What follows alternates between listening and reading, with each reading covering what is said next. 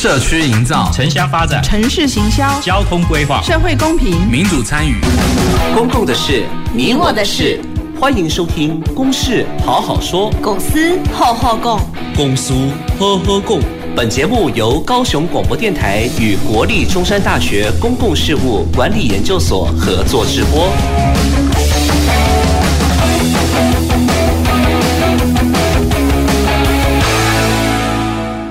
各位朋友，大家好，欢迎收听《公事好好说》，我是今天的节目主持人郭瑞坤。《公事好好说》是由国立中山大学公共事务管理研究所与高雄广播电台共同制播的节目。那我们今天呢要讨论的呢是美丽岛。如何再美丽？那我们主要讨论的是高雄美丽岛车站的周边的环境。那美丽岛呢，曾经是我们高雄最重要的工商业的一个中心，有很多企业的总部啊设置在这个地方，办公大楼在这个地方。那当然呢，我们也有一个全世界号称呢最美丽的啊捷运车站之一，也就是我们美丽岛车站。但是呢，美丽岛车站的周边呢，啊，我想每到选举期间呢，也都会有很多的候选人，也都会。会提到说，哎，怎么高雄都是猪啊，都是兽啊？那代表的是这边呢，呃，商圈的环境呢，已经没落了非常的多。那在今年呢，我们高雄市政府呢，在六月份有成立一个都市更新推动的一个工作站。那所以呢，我们今天啊，大家都是有志一同呢，就是希望可以让我们美丽岛。再美丽。那首先呢，我要介绍今天来到我们节目现场的两位贵宾。那第一位呢，是我们高雄市副市长林清荣，林副市长。啊，我是林清荣，各位好。好，那第二位呢，是从小就在美丽岛车站周边长大，一直到现在的我们汤永瑜市议员，汤议员。各位亲爱的市民朋友，大家好，我是高雄市议员有汤有鱼的汤永瑜。好，那等一下汤议员呢会跟我们分享。他怎么看到美丽岛？从以前美丽到现在，我们讲说或许有一点点的哀愁的一个部分。当然，他现在已经把他的哀愁的一部分呢转移给我们林副市长哈，那就是希望我们林副市长呢可以针对我们美丽岛周边的再开发。啊，使出他的魔法，使出他的一个努力啊！那当然，我也要在这个地方跟我们各位朋友呢介绍我们林副市长哈。呃，我们林副市长呢，呃，不只是我们高雄市的副市长，他也担任过营建署署长。那营建署呢，就是管理我们台湾的整个国土规划啦、都市发展、城乡风貌啊，或者是包括有关啊土地开发的的一个重要哈公共建设的一个非常重要的一个职位。好，那我们林副市长呢，他可以说是我们台湾呢推动都市计划、都市设计啊非常重要的一个呃推手之一。哈，那他也呃有很多的理想，有很多的愿景。那当然，他也。就是很多的实践的一个成果都出来了。哈，那首先呢，我想我们节目一开始还是回到刚刚讲的，我们要在美丽岛车站周边呢，从小到现在一直生活在这个地方的汤永瑜汤议员呢，来跟我们分享一下你看到的美丽岛的呃周边的环境的美丽与哀愁到底有哪些？谢谢郭老师。那确实从小在美丽岛站周边长大。那大概在小时候，民国七十几年、八十几年的时候，那时候美丽岛站还没有这个车站。那中山路跟中正路的交叉口有我们的大港埔夜市，还有南华商圈。那附近有六合夜市，那就是我们从小不管是要吃美食，要买。最新潮的、最时髦的衣服、鞋子，都会去我的大冈波奇亚，那或是去我们的六合夜市吃东西。那个时候过年的时候，我的大冈波真的是摩肩接踵，就是除了现在大家可能看到两边的商店之外，中间还会有一排这个摊贩在卖吃的东西。所以那个时候真那周边的很多的这个办公室、饭店。还有这个商业大楼也都非常的热闹，所以那个时候真的是一个非常昂贵的、非常一个好玩的地方。那那个时候的中山路、中正路上也是我们的婚纱街，有非常多的婚纱摄影店，所以很热闹，是一个充满喜气、充满了热闹商机的地方。但是呢，渐渐的随着这个我们期待的捷运。开始新建之后，它就开始慢慢的不一样，因为那时候捷运的这个开挖跟新建，那周边的这个商机跟人潮都确实不如以往。那等到捷运新建完成之后，因为时间大概有六七年之久。所以可以看到，就是呃，不管是人潮的这个改变，或者是说这个商店的移出，都使得这个美丽岛商圈呢不再如以往那样的热闹，也就让我们看到说，明明是两条红线、橘线交汇的这个美丽岛车站，应该要是最热闹的地方，按照我们轨道运输建设发展的。常理来讲，如果两线交汇，应该是最热闹的地方，可是却看到现状是很多的空屋，很多的呃这个租跟售的情况，那所以才会想到说，希望能够借重我们市府的很多专业的专长，还有我们民间的力量，那一起来再找回它往日的美丽。好，谢谢汤议员跟我们分享他的从小到现在的生活经验哈，我相信我们汤议员可能。早餐或者是午餐、晚餐，妈妈没有做的时候，就是到 南华市场或者是到圆环那边去吃早餐，或者是吃宵夜，哈。没错。好，那我想呢，刚刚我们汤也提到了，可能是因为捷运的兴建，那影响到我们这些商店的迁移的部分，或者是包括。啊，因为业种业态的一个改变，哈，那事实上呢，我们都观察到，假如是一个捷运特招，特别是两条我们捷运跟红线在这个地方交汇的地方，啊，在台北也好，在国外的都市也好，那只要有捷运交汇的地方，经常都是人潮非常多，然后就是有轨道经济，然后就是商圈非常繁荣。那我这边也看到有一则啊房地产广告的一个说法，哈，呃，坐拥高雄。呃，商圈核心地带优势的美丽岛生活区，呃，具备捷运红线、局限的交通枢纽，非常好的地点，居住、休闲、呃，消费都非常便利的一个优势。而且刚刚也提到有那个六合夜市啦，然后离火车站也非常近，然后呢，都占有非常好的地理的一个优势。啊，但是为什么刚刚我们汤议员也提到说，怎么会有这么多的猪，会有这么多的兽？所以我想请我们林副市长呢，就他的专业的观点来跟我们看到说，是否真的只是因为捷运的兴建，所以这时候呢，呃，商店商机移我迁走了。那当然业种业态也改变了，到底是什么样的原因造成我们美丽岛的一个没落？好，谢谢主持人，也谢谢这个汤议员的指教。如同汤议员所说的，我虽然不是高雄人哈，但是我在民国七十年的时候，我就是在海军做玉官，啊，有时候放假的时候，也确实是逛过这一条很棒的这个圆环等等。我也同时 echo 这件事情，让起雾可以说是高雄的黄金时代哈。那么你在那里的可以啊买到所有的东西，因为你做玉官嘛，那你当然还有礼拜六、礼拜天可以出来，那确实是。非常的这个啊，人声沸腾哈啊！解决问题要先了解问题的开始嘛哈。那我我想就如同汤圆所指教的，其实啊，台北的西门町也因为做了捷运，它曾经一度垮掉。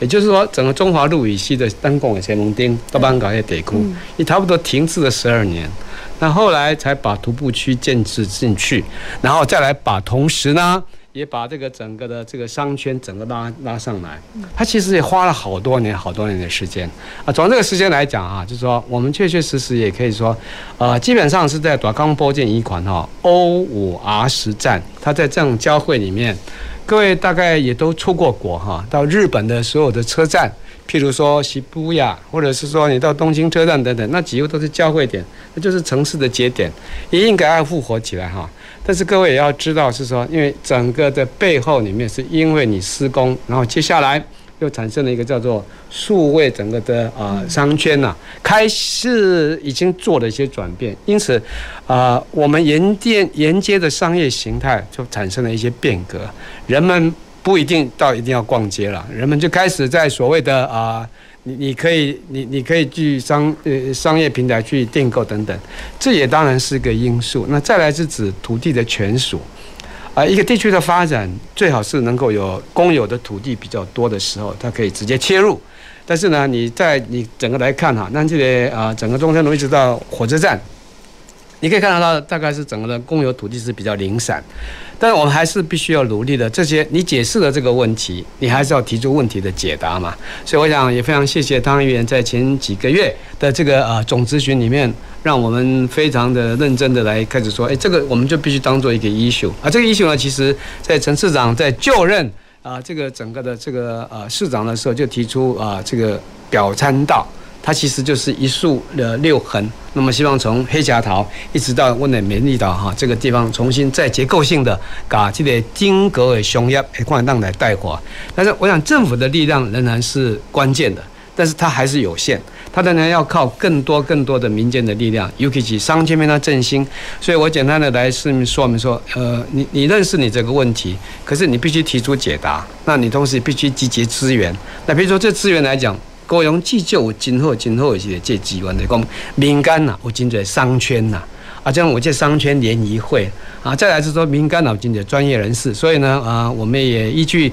啊这个汤议员曾经指教过了，我们就赶快哈。啊，这个正式的，在这个美丽岛附近呢，就设置的都市更新工作站，也设置了一些叫做所谓的围绕工作站。那我们在那里收集情报，也希望能够埋锅造饭的驻点。那这个就是如同我我我认识侯老师二三十年，我知道他的专长是社区营造，所以呢，我我我想这个是必须要从这个角度切入。那当然，政府也应该提出资源。然后共同的把这件事情给做一些空间的改造、环境的改造、商圈的再提升，那甚至是挹注更多的这个啊整个的呃这个新的这个打卡景点啊，或者是等等。哎，anyway，就说一定会办出来哈，而且说在协办工啊，尤其是很主席过来讲解黑桥头都啊也是陷入施工中，他预计的目标我也跟汤圆报告过，一目标的是。二零二五年的十月正式营运，所以我们现在拼了命了，就是说把它的整个站站西、站东，然后整个的房舍，整个都协助它，因为我们也出资一，我们出资大概是二十五个 percent，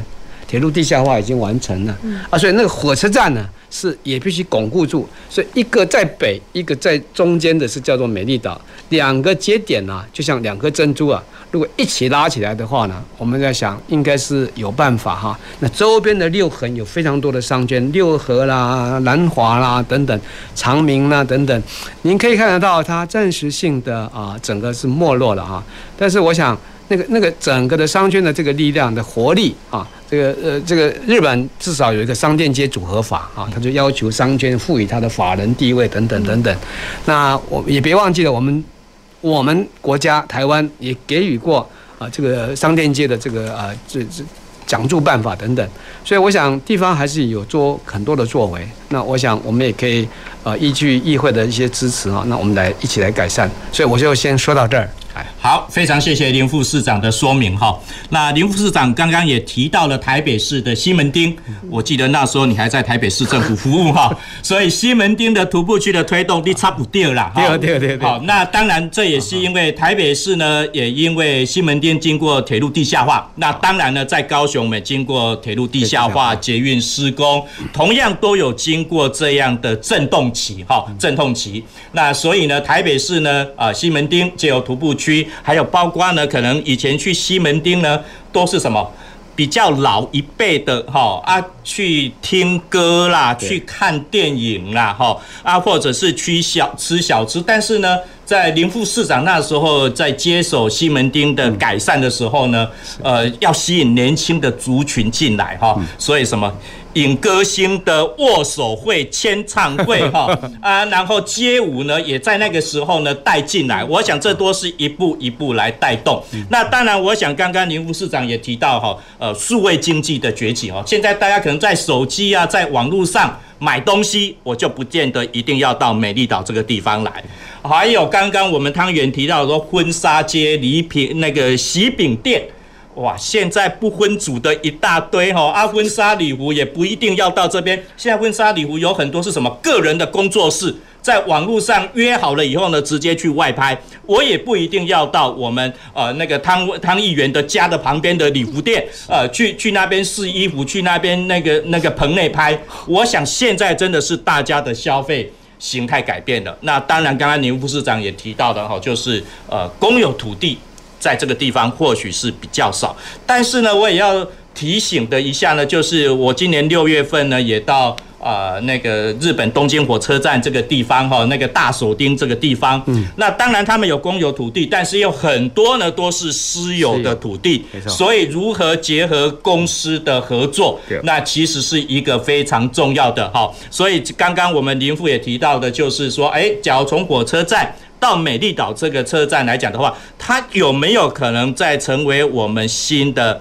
？CBD 哈，中心商业区，我想高雄市的城市改变蛮大的哈。以前啊，旧市府在盐城区的时候，哇，电影、休闲、娱乐，市政府的办公都在这个地方，人潮非常多，所以那时候呃，人口大概有七八万啊。现在呢，盐城区大概只到两万多啊。而我们这个美丽岛这个地方，也可能因为产业的外移哈，所以刚刚我们参议员呢也特别提到的，就是包括产业的移走的一个部分哈。那我想。能不能请汤远跟我们分享一下，你怎么看待哈我们高雄市的中心商业区哈啊 CBD 的一个部分？这个地方以前也非常有非常多的办公、金融在这个地方，或者是包括不同的产业在这地方，市民的生活都在这个地方。但是现在真的可能是没落了很多。我们有需要重振这个 CBD 吗？事实上，在中正路上还是有非常多的金融业，包括人寿、银行等等的产业在上面，所以它还是一个功能跟机能都算健全完整的一个商业区。那刚刚主持人讲到说数位化，事实上，我认为即使在数位化的潮流之下，人还是有需要出去外面体验生活跟与人互动的需求，否则为什么疫情一解除，大家都纷纷出国？那国内很多知名的景点，大大家还是会一窝蜂的人到那边去。市政府办了很多很棒的活动，还是大家蜂拥而至，会想要参与，因为这个是人的本性。所以虽然业态不一样了，消费习惯不一样了，但是人们还是追求一种只单纯于我。下单买东西，东西送到我家以外的那种购物的体验，甚至对美学的体验，对一种生活、一种文化的体验，我想这个是新的。我们这个创造一个或是调整一个实体的消费场域要去注重的地方。那既然我们美丽岛站有非常好的一个先天的两线交汇的一个优势，那更应该把这个新的时代人们不同的这样的体验的需求，它有更大的商机来运用在这个场所里面。那当然，刚刚林副市长有讲到说，我们这边也许公有地的比例不是那么高，但是事实上。呃，其实国内外也有很多的例子，就是透过公有地本身的一个再开发或一个更新，来带动周边民间自主的投资，这个也是透过。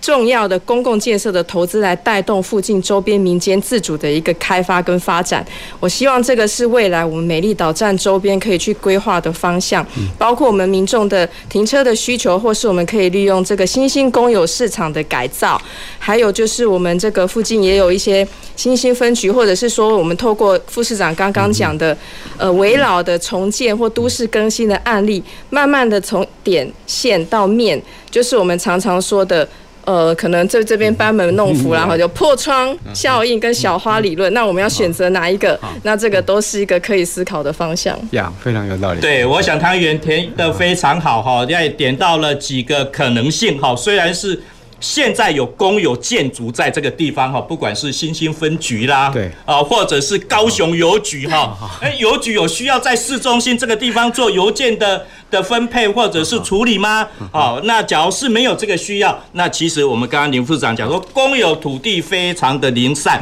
但是不管是高雄市政府的土地或者是中央政府的土地，对，那其实这个地方就是我们高雄市可以去。处理可以去协调，看有没有这个机会。我想从国外的都市啊来讲，都市更新改造也一样是要公私合作才能够去做。那所以我想，能不能请我们林副市长进一步来谈你所想象的，我们从美丽岛车站，然后到火车站这个 CBD 到底该会是长得怎么样？那应该怎么来行述？好的，呃，就如同刚刚汤议员所讲啊，就说即使是在网络的社会时代。啊，人们还是希望能够在社会上互相能够见到面，啊，男女朋友能够希望能够邂逅，那这个都是人人之常情哈。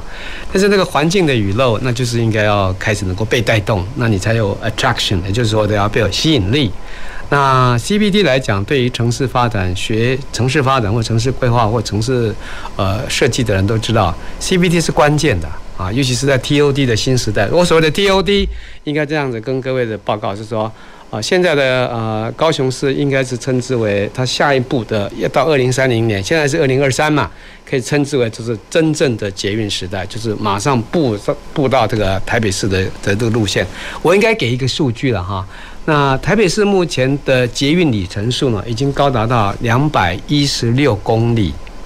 就是说整个台北的都会。那你可以问我说，高雄市大概是多少呢？我们大概是红线跟橘线，目前然后那慢慢的又加上现在正在绿线嘛。Overall，我们总和来说，我们大概是五十六公里的 mileage，但是我们到了二零三零年的时候，我们会达到一百一十四公里，一百一十四个车站。那每一个节点都应该是每一个地区的社区的大小节点，每一个站都会成为一个新的这个节点。这个节点你也可以称之为大的话，你就把它称之为叫 CBD，称之为叫做 Central Business District。那这个其实语言来自于一九二零年代的美国的都市规划，讲到了这个中心商业的这个区，叫叫做 CBD。那一样的，那如果你回溯去看一下高雄啊，这个的这个啊美丽岛，它其实曾经扮演过，以及跟高雄火车站，高雄火车站应该更多的故事了哈。高雄火车站是在一九三二年的时候，呃，日本的这个称这个日据时代的时候，把它称之为叫做市区改正。那市区改正就是等于都市更新啦。啊，郭老师也是教这一门的哈。市区改正一九三二年就决定以火车站，那把它设置在那儿，那周边就有鳌鸭、金鸭啊，那个发展出来，一样的道理啊。事隔这么多年，也将近快一百年了了哈。我们终于把这个呃高雄火车驿重新搬回到原来的地址，然后重新也建构了这个啊这个啊美丽岛。但是从从这个条件来讲，CBD 的复活，它需要一点新的实力，然后需要一点新的策略。啊，即使是公有土地很少，那我也借由刚刚这个啊，郭老师啊主主持人所讲的哈，你去东京的呃车站的前面，其实它大部分也没有公有地，但它如何做呢？它就把它划设成为叫做都市更新策略地区，啊，然后应用很多的这个财阀啊，包括三菱啊等等等等，然后给予容积高达到两千，就两千的容积率，那那这个真的是，当然你一定要回馈。然后同同同时呢，是有很多的多层次的啊、呃，这个人行道的这个啊、呃、deck，还有互相的天桥衔接等等。各位一旦一定去过台北的这个呃新义计划嘛？新义计划就是一个叫做非常呃可以立体化的。那相对的，在台北的西门町就是平面化的徒步区等等。所以如何把行人能够拉回到商圈，然后把商圈能够延伸到街道？那我想这是可能是策略，因为即使是在数位的这个啊、呃、这个经济时代，人们还是希望能够有所相见。但是你必须要牢牢记住，你必须具有魅力啊！你不具有魅力，我大概听得懂那个刚刚汤议员所讲的，你你必须要具有魅力嘛。那这些都是我们曾经有过的风华。但是如何把那个魅力能够在这个新的时代里面能够先引申出来，能够呼喊出来，或者是给它改造出来？我相信高雄人是绝对有能力哈，把自己的啊这个捷运的每一个节点丰富化的这个逻辑给营造出来。我说到这儿的意思是指说，依照不同的地情形势，但是回到美丽岛来说的话。啊，也有人说是因为美丽岛那样的一个一个一个非常注重于 landscape，啊，甚至也有人提出来说，哎，是不是把这个 landscape 的这个水哈可以改造？我都觉得可以讨论啊，这个是应该是让人们可以在这样的一个漂亮的这个呃呃捷运站的这个上面有一些啊人可以坐在上面的，然后同时也可以因而进入南华商圈，因而进入啊六合夜市等等，Why not？啊啊，这个这个这个可以多开放来讨论，所以我们希望能够设置这些啊都市更新工作站，不外乎就是希望能够征得民意，然后也听清楚该怎么样去做。那另外呢，也另外第二件事情也跟主持人，也跟我们的听众，也跟汤议员报告，就是说我们更希望能够做几件事情，是不是能够一家一家的去谈？如果说哪，比如台湾时报，嗯，我能不能给你一些诱因？可是你让我来协助你更新，那你呢，你能够让我能够。从人可以从捷运站出来之后穿过去你的基地，你也可以得到你的利益啊。但是我的人也可以从车站一上来就直接走到我的南华商圈等等，这个都就是有一些所谓的呃社区共赢了哈，社区共好。那我我我也特别请呃我们都市发展局的人在那儿就要开始。学习郭老师一样的，就要这个驻点好好的听，然后你跟这个陈里长哈，呃，孙发兄或者其他的这个理事长等等一下听，你要弟弟还你要听伊在讲什么？啊啊，伊的期望是什么？啊，然后你得想看嘛，伊可能这个期望哈是有长期的，哦，短期的，啊，不要紧，咱也想咱来上做会到的所在，咱那不要卡倒卡手一个哈，而且是应该是咱政府应该做会到的所在。啊，你来就讲，一只都是美丽岛，啊，二嘞就是讲迄个一个高雄车头。高雄桥头也是应该是叫做名姓名，呃姓呃姓姓施名公中了，叫做施公中了，也实在是做太久了啦哈。不过比较起来哈，他也比台北车站幸运多了啦。因为啊，高雄决定啊就定了，十年来都铁路地下化，啊，现在是最后这一站，以及凤山这一站，那那所所有的战区的最后的结束呢，即将是会在二零二五年就要正式的开放。哦，那么请足期待了，现在说在姑爷哈，也要跟汤议员报告说，我们已经接奉命令，啊，开始在做几件事。现在警察局、长滨派出所先给刷出去，啊，迄个所在哈，是不是当来帮忙？咱家有一个迄个高雄客运。规个更新、嗯、啊啊！我希望今年年底就合法执照给他啊。另外呢，就是说我们有铁路警察局嘛，就直接邮政旁边呀，给刷出去啊。阿姨那完了啊，他刷出去了，要给更新一下啊。啊，过来一下过去的国城广场，那个所在别再跟他靠桥头的迄个地铁的车站而已啦。周边呢啊，各位就已经知道表参道的逻辑，就是说表参道其实有很多啊，在日本的表参道就是它其实是有很多的这种老旧的这个更新了哈。那我们桥头。好不容易了，呃，如果说台北的铁路地下化，它走了二十八年，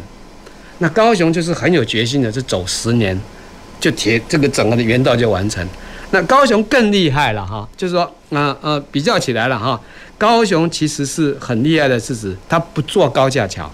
事故呢，它有了一条十七点五公里的这个社区的这个人行道，嗯、我觉得这是，这是一个高雄人的智慧啊。绿园呃，绿园道啊，但是迄阵那个台北就是讲，因因着甲做成这个铁路地下化之后，上面做一个环东快速公路，也我也不能批评它不好，只不过是城市有不同的选择了哈。那回过来讲，我应该回到今天的主题，就是说每一个 CBD 都还值得重新营造啊。那么我们怎么样把它强化在硬体上面，在跟软体上面啊？政府也不应该自己妄断独行，它也必须能够集结更多的力量了哈。好，谢谢林副市长哈。呃，林副市长刚刚讲说西门町有插电哈，啊，我们高雄旧火车站的迁移，伫谢市长的时代立马有插电哈，把是你去改成造诶哈。啊，所以你把它迁走了，现在把它迁回来，如何让从火车站到美丽岛再度繁荣，这绝对是你的责任哈，你就没办法。躲开哈，你就是在都市计划、都市更新哈，要未退伍的阿莹啦。我那个铁路员工上前，阿莹拢未退伍，啊，你都是都市更新未当退伍的阿莹啦哈。好，我们节目到这个地方，我们要休息一一下下，等一下会回到我们节目现场。走进时光隧道。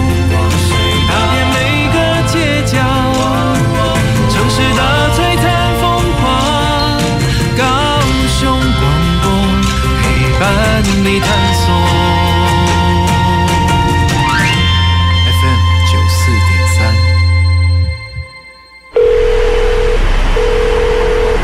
Baby，你到车站了吗？我刚出站。啊，看到人了，我马上穿过马路去找你哦。哎，等一下，不能为了抢快就随意从道路中段穿越。哎，为了行人自身安全，不该在没有路权的地方通行。穿越马路时，也必须依照号志灯指示行走行人专用设施。收到，步行安全第一。慢慢来，我会一直等你。以上广告由交通部与公路总局提供。哦，最近很不顺，家里蚊子又多啊，今天又觉得头痛发烧，该给师傅看看了啦。是不是还有后眼窝痛、肌肉关节痛？出诊。哎，啊，你怎么知道？你也是哦。哎呀，这是登革热症状，家里积水要常倒，否则容易长病媒蚊，引发登革热。啊，这么严重哦？对呀，赶快去看医生啦！有问题就打一九二二防疫专线。以上广告由卫生福利部疾病管制署提供。嗨，各位亲爱的老朋友、年轻朋友、好朋友，大家好，我是李罗，跟大家聊一下。你是不是有经验，或者你周遭朋友也接到过电话诈骗、诈骗集团找上门的经验？很可能就是说自己是嗯警察机关单位，所以他必须要对你在电话中做笔录。接下来他很可能就是会把电话转接到他们所谓的检察官、法官，然后就会要求要管理你的账户。接下来呢，他就会要你把钱领出来。政府机关呢，他不会用电话来要求你去做任何的把钱提出来交给某个人，或是要求你去哪里什么地方转账。这是不可能的。遇到这件事情怎么办呢？你可以打二十四小时的一六五反诈骗专线啊，那他们会协助你一爱遮以哦。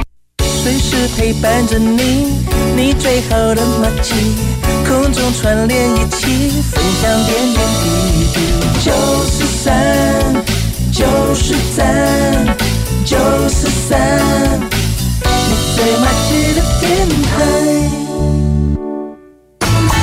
公共的事，你我的事。您现在所收听的是高雄广播电台与国立中山大学公共事务管理研究所合作制播的《公事好好说》。好，欢迎回到我们节目现场。那我们今天要讨论的主题呢，是美丽岛如何再美丽。那我们主要是讨论在我们高雄美丽岛车站这个地方，有我们捷运啊红线跟。呃，橘线交汇的一个地点，好，那当然这个地方也经过了一段时间的一个萧条。那刚刚呢，我们林副市长呢，哎，我还是要再跟我们听众朋友讲说，今天我们节目现场来到两位重量级的来宾，哈，那一位呢就是我们高雄市的林清荣副市长，还有呢就是从小在美丽岛车站周边长大的我们汤永瑜汤议员，啊，那我首先呢，在这个阶段开始，我要先请问我们汤议员，哈，你对我们刚刚林副市长哈，这个不能退退我阿莹啦哈，每当听我阿莹讲诶，说对美丽岛车站这边想象的一个做法哈，他想要推动的一个做法，嗯，你你能不能回应一下林副市长？你对他的 idea 或者是他想要做的事情，你有什么回应？好，是那感谢。那刚刚林副市长有对这个听起来呢，对火车站附近的。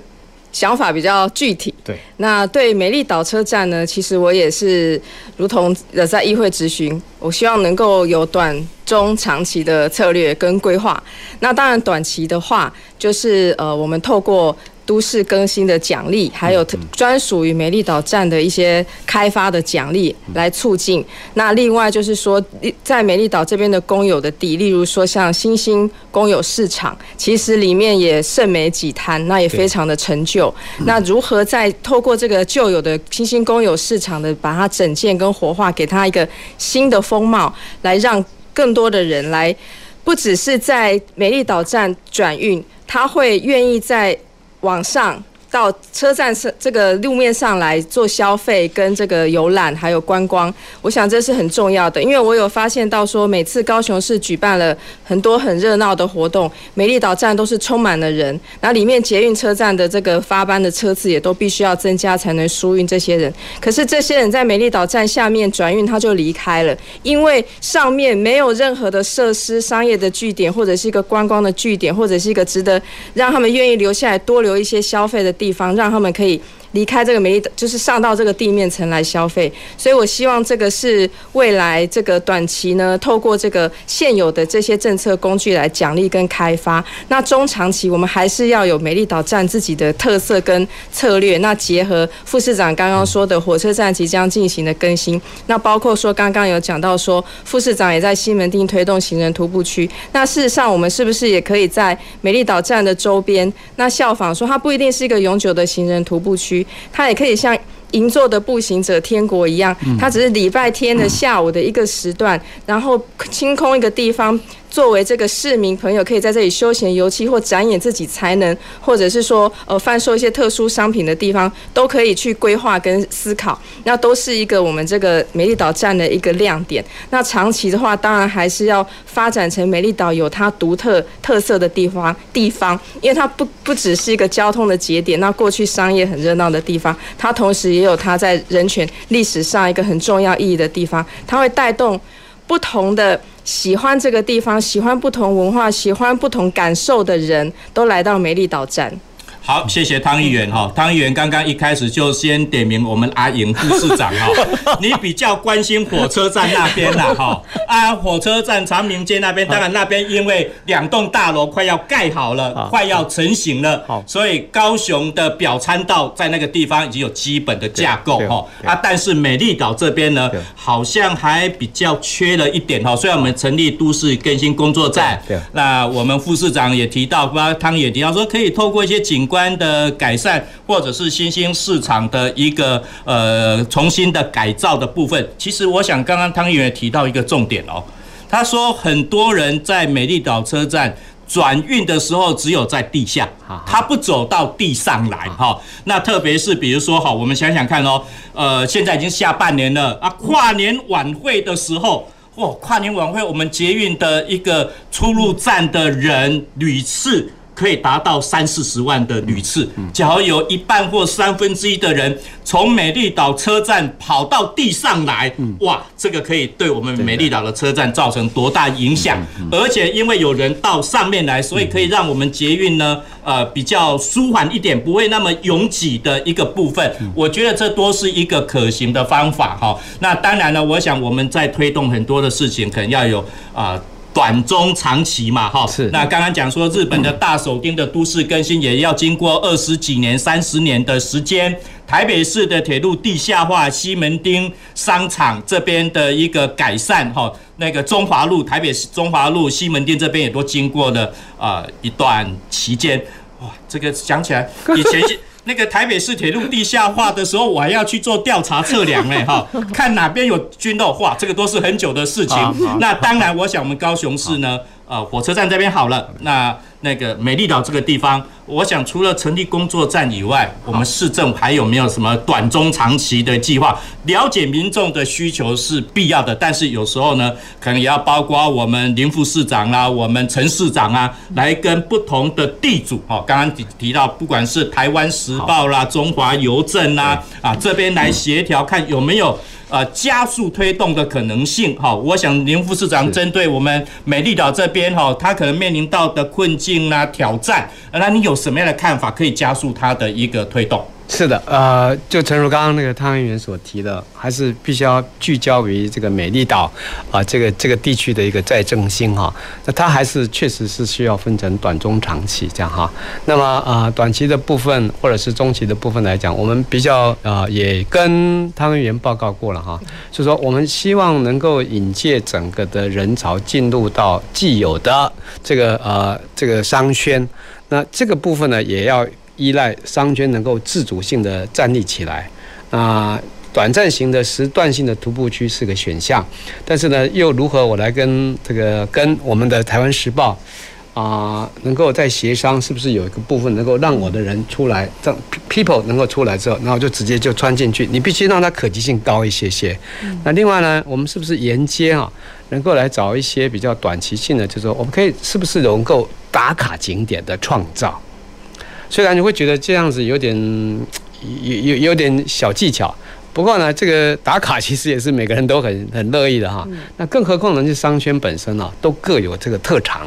那么啊，也想办法，这希望能够在短期的之内，或者是中短期之内，希望能够我们的清创啊，能够有特色的商圈呢，能够进去。那么把一些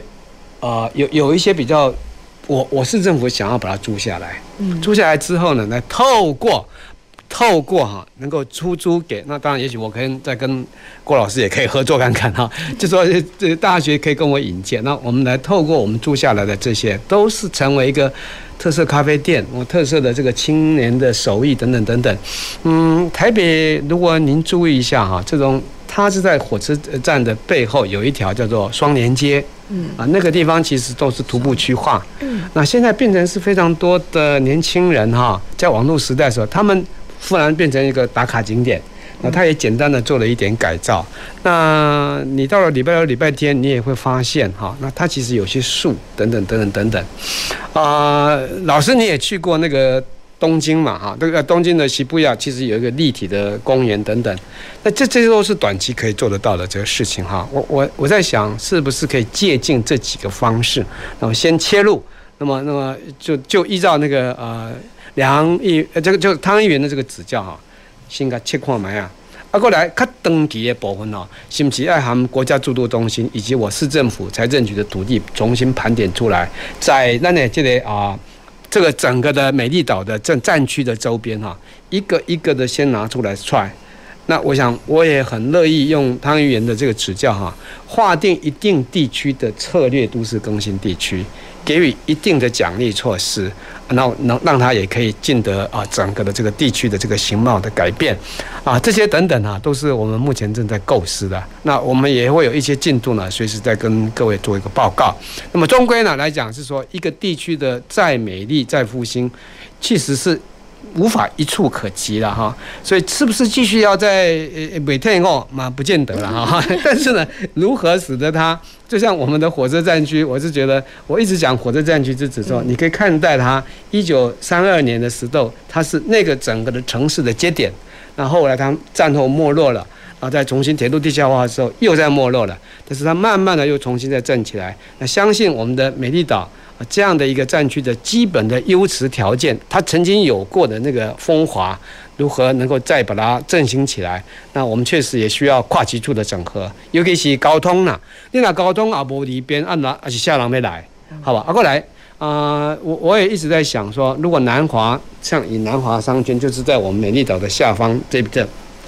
它其实已经是有一个啊，有个雨盖了哈。那那那这个地方也可以想办法哈。让它变成一个时段性的演练，还是时段性的这个徒步区。那这样子来说的话，也许它有一些特点。那另外，我特别强调的时候，我一直鼓励我的同事，是不是去盘点一下有几挂厝哈，因康迪亚都是康迪亚啊。市长也叫我要求同事们去找一下，说不敢租贷款，其中给租了，租起来了来转租给这个有创意的年轻人，利用 competition。给他较低的租金，但是他必须 guarantee 给我市政府，他要带起活动，啊，带起活动，所以呃，我我也可以觉得说，这个是可以借由汤圆的这些指教哈，基本上行确立去，去确立去，啊，不要老是都看得到，都是说要租了，要售了，等等等等。不过我我我自己也鼓励我自己的所有的同事，也鼓励我们的高雄的这个好朋友们，就说。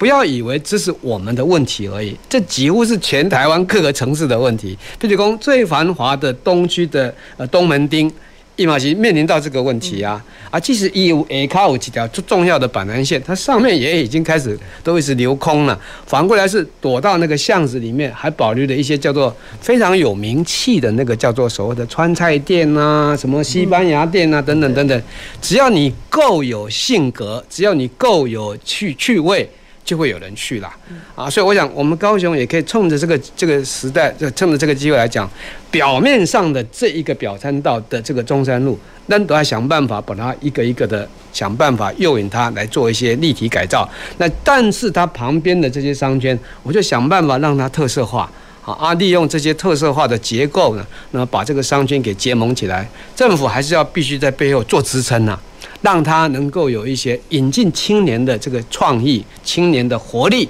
那相信呢，你就会自己自成一格啊！这想呃，政府呢做关键的一把火，让它整个燃烧起来。我我都说燃烧起来是说再生呐，这样子哈。以上好，谢谢林副市长哈。那林副呢，刚刚也把我们针对美丽岛周边呢，有提出一些短期、中期、长期的一个规划。那长期呢，当然是希望引进国家驻都中心，针对整个地方来做一个整体的规划，然后也包括有后续都市更新执行的计划。那短期呢，哎，其实刚刚我我觉得林副市长今天来上我们节目可能会有点压力哈，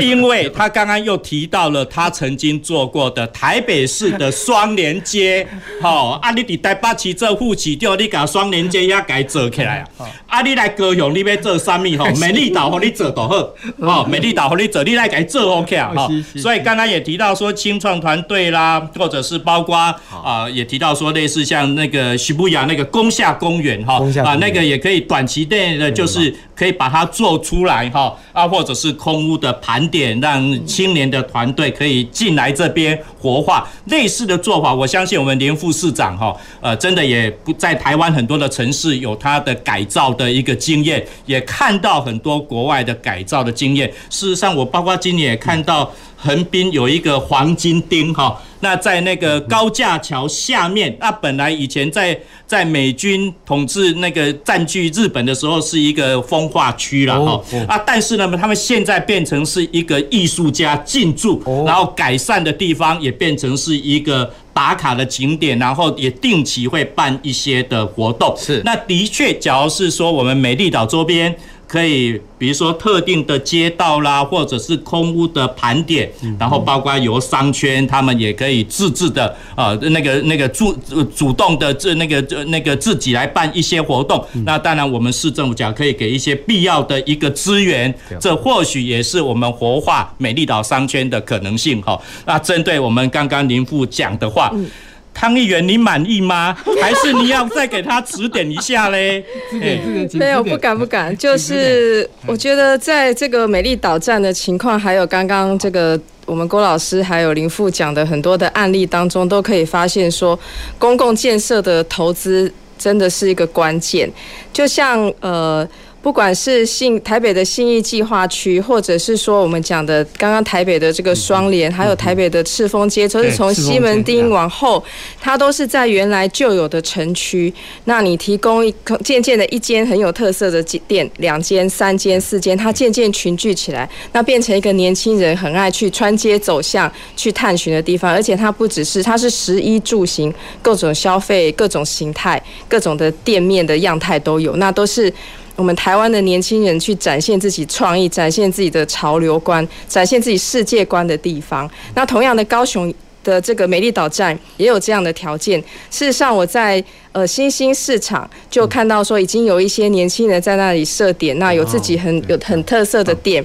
那都可以看出说他们的创意跟努力。那我讲到说公共建设的投资，我再讲一个我们选区内的逍遥园。它整建好了之后，其实它周边也开始出现了很多有特色的这个饮食店，那甚至是可能大家这个夜经济、潮经济的一个消费的地方。所以这就是让我们看到说，你一个公共建设下去盖好了，它带来的改变不是马上，但是它会一点一滴的开始，一点一滴的改变，然后带来群聚效应。那我们市政府，我们公共。公共机关可以做的是提供一个肥沃的土壤，让这些创意的种子可以很安心的在这里生根发芽，那长成一个茁壮的大树，长成有我们高雄特色的一个一个地方，一个魅力的车站。这个是我认为市政府可以应该要去责无旁贷要做的。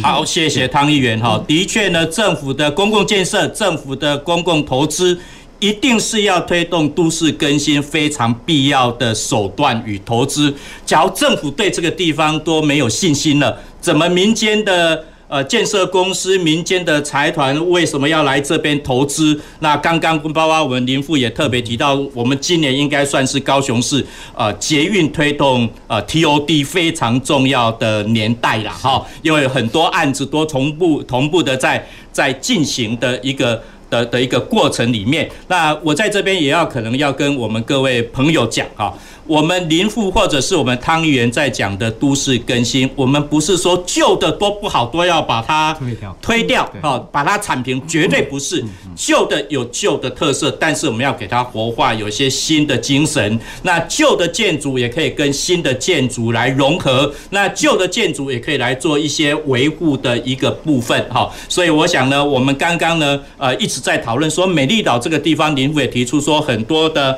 啊可能性啦，哈啊。包括把人潮引进来，或者是包括啊清创的团队的一个进驻啦，或者是空屋的一个盘点，那这些呢都是希望让我们这个地方可以更具特色，可以更有活力的一个部分。那其实我想捷运呢，在高雄呢，以往大家都讲说，诶，捷运很不方便，接驳不方便，哈啊，但是老说现在真的是可以比较方便了，哈。那个那个，你手机下载一个。A P P App 就有一个 iBus 哈，你可以知道，哎，这个这一线的公车几点几分几分钟会可以到你这个地方，然后你可以再转搭乘捷运的部分。像我自己有时候礼拜六、礼拜天我就不开车，我就是坐公车，然后那个搭捷运的一个部分，这等于是另外的感受一个都市的一个部分哈。那当然，我想我们美丽岛这边哈啊，刚刚也提到了有一些可能的一个困境跟啊那个那个挑战。占的一个部分哈，那我我想请林副特别再讲哦，能不能就你的经验来讲，公司合作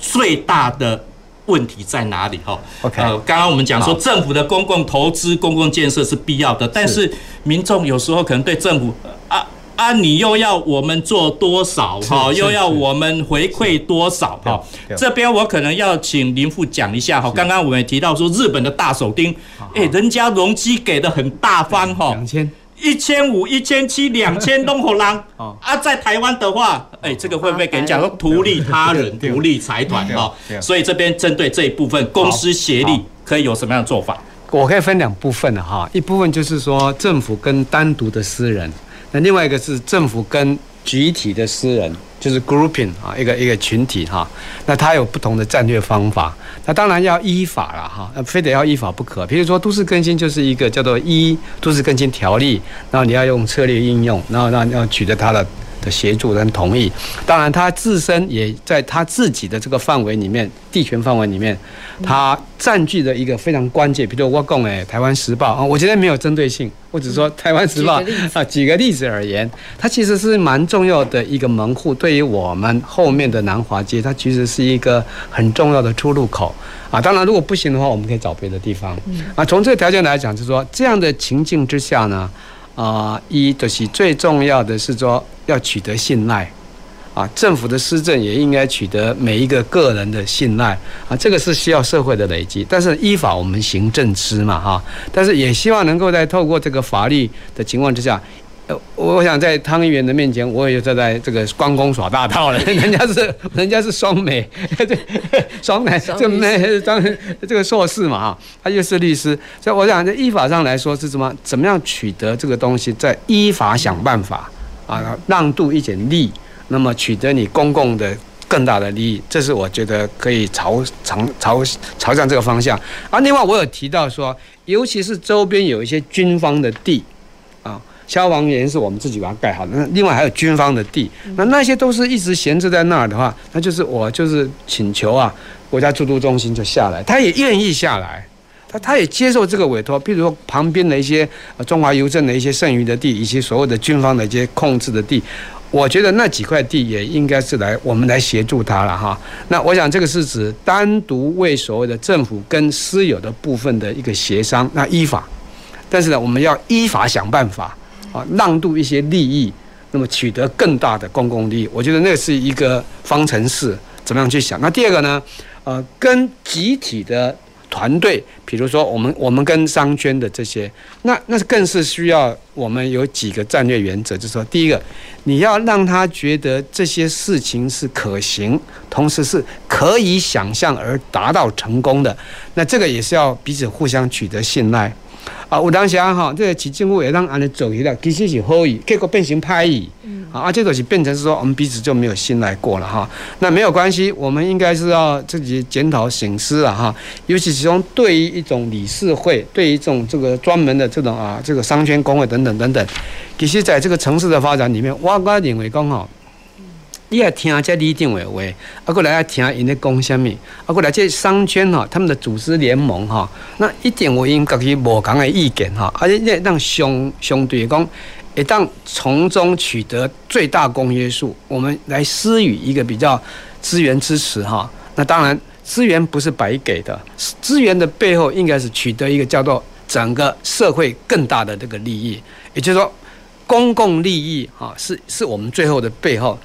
手段是个策略，但是我们心存好心啊，那我们大家集体信赖啊，一起来互相产生这个作为。但另外呢，还更需要创意了。我说创意不必然来自于所谓的政府，但是政府不应该笨。